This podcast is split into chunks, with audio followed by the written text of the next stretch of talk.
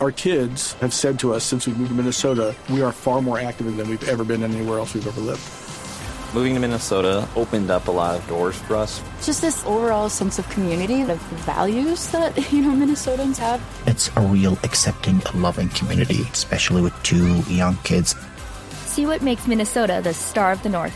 New residents share why they love calling it home at exploreminnesota.com slash live.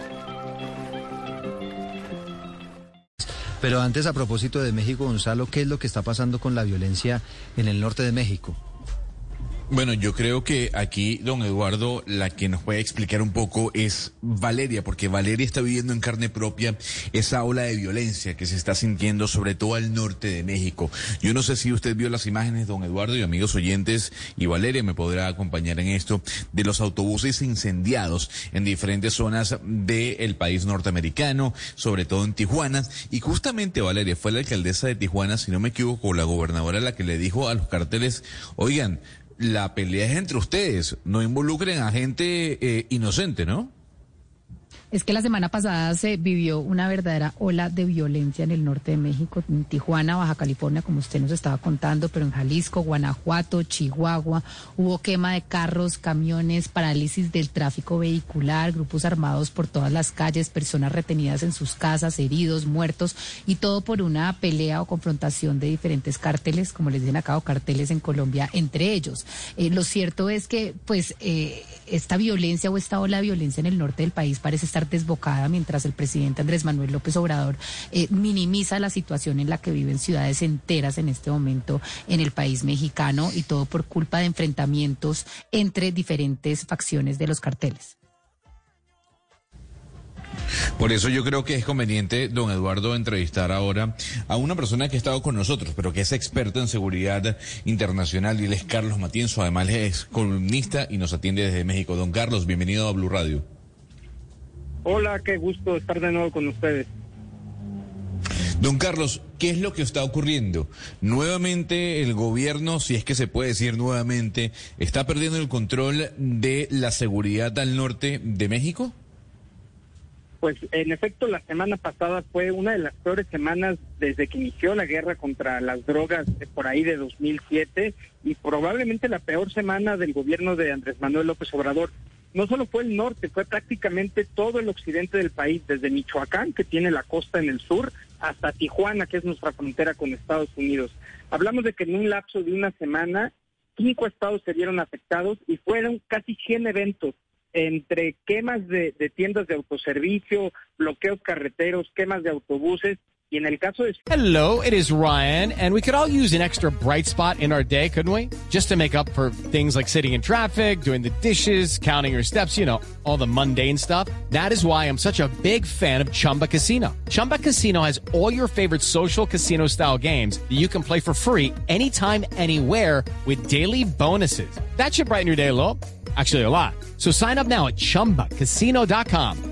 That's chumbacasino.com. No purchase necessary. BGW. Void were prohibited by law. See terms and conditions. 18 plus. Ciudad Juárez, otra ciudad fronteriza, incluso actos de terror, asesinatos indiscriminados contra población común y corriente que se encontraba, por ejemplo, en un, esta- en un establecimiento de pizzas, pues llegó el crimen organizado a tirotear sin más, ¿no? Eh, fue una semana muy, muy mala y, y la verdad es que sí nos habla de un momento de fortalecimiento del crimen organizado y al menos de incapacidad del, del Estado mexicano para contenerlo. ¿Usted nos puede decir entonces qué tan organizados están estos grupos de narcotraficantes? Entre ellos de pronto hay algunos vínculos, tienen una estructura jerárquica, qué tan planeados están estos ataques que hemos visto en la última semana. Es decir, explíquenos un poco cómo es esta organización y si se ve más organización entre ellos o dentro de ellos últimamente. Sí, mira, lo cierto es que lo que sabemos hasta este punto es que fueron eventos eh, no relacionados. En el caso de Jalisco y Guanajuato, que fue el primero, eh, hubo una operación de las Fuerzas Armadas del Ejército Mexicano en Jalisco contra el cártel más poderoso de México en este momento, que es el cártel Jalisco Nueva Generación, y la reacción fue en Guanajuato, que es el estado colindante, donde quemaron 25 eh, Oxos, que es como nuestro 7-Eleven, una, una, una empresa mexicana, los quemaron como para distraer al ejército y que cesaran en, en ese operativo, lo cual de hecho sucedió. Lo que sucedió en Tijuana y Ciudad Juárez responde más bien a rencillas entre grupos más locales, más focalizados, no necesariamente involucrado el cártel Jalisco Nueva Generación. Y en el caso de Michoacán, al sur del país, fue porque detuvieron, eh, el ejército detuvo a un grupo de 150, lo que en México se llaman autodefensas, que son una especie de paramilitares, pero también a veces se comportan como cárteles de las drogas, y eso provocó que también hubiera bloqueos. Lo que vemos es que estos diferentes grupos, si bien no están coordinados entre sí, sí se han dado cuenta que pueden detener las acciones del gobierno o empujarlo a tomar decisiones por medio de estos actos pues disruptivos de terror eh, y, en algunos casos sobre todo de muestra de fuerza para afectar la imagen del gobierno. Creo que es más bien eh, un, un, oportunismo de estos grupos que ya descubrieron la forma y que están replicando lo que otros hacen, ¿no? Carlos, justamente en este momento en México, pues hay toda una controversia por la decisión del presidente Andrés Manuel López Obrador de pasar eh, la Guardia Nacional, pues a Sedena, que es en Colombia el Ministerio de Defensa. Es justo lo contrario de lo que quiere hacer el presidente en Colombia, Gustavo Petro, que es sacar a la policía del Ministerio de Defensa y pues ponerla bajo un mando civil. Yo quiero preguntarle si se justifica esta decisión entendiendo el contexto de alta violencia que usted nos está comentando y si entonces en México ya podríamos hablar de un conflicto armado interno?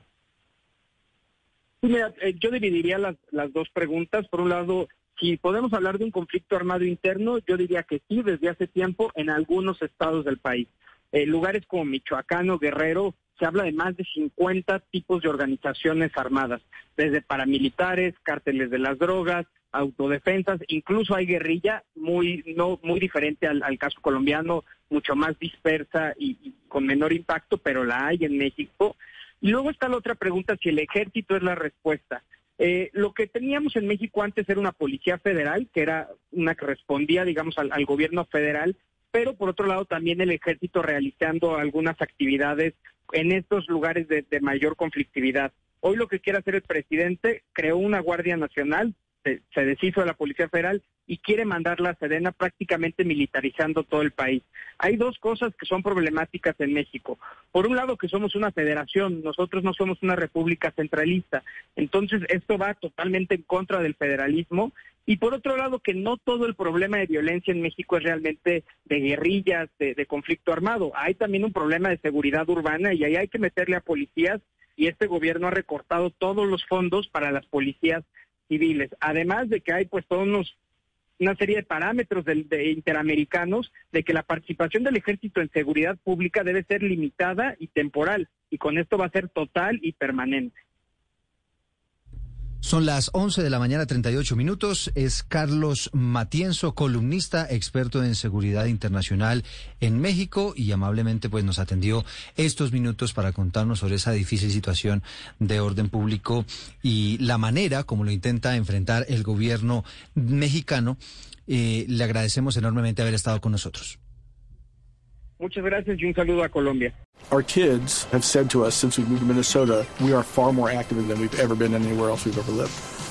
Moving to Minnesota opened up a lot of doors for us. Just this overall sense of community, of values that, you know, Minnesotans have. It's a real accepting, loving community, especially with two young kids. See what makes Minnesota the star of the North. New residents share why they love calling it home at exploreminnesota.com slash live.